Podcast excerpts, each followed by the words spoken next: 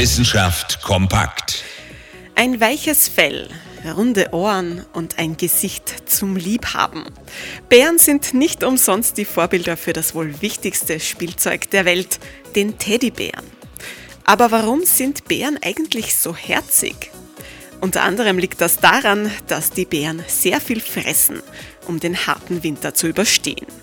Dick und flauschig, so kennen wir sie, die Bären. Sie können rechtzeitig vor dem Winterschlaf große Mengen an Fett zu sich nehmen.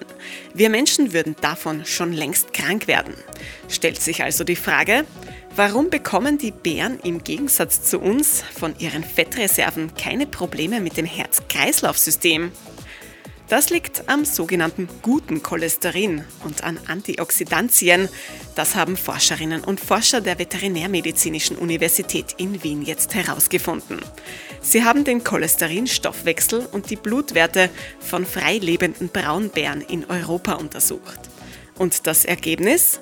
Der Fettstoffwechsel der Bären ändert sich während des Winters radikal. Dieser spezielle Fettstoffwechsel trägt dazu bei, dass die Beeren das gute und nicht das schlechte Cholesterin bilden. Und die Antioxidantien, die durch den Stoffwechsel entstehen, die schützen den Bärenkörper vor schädlichen Substanzen. Wir Menschen können das nicht. Aber möglicherweise helfen uns diese Erkenntnisse, einen besseren Umgang mit bestimmten Krankheiten zu finden.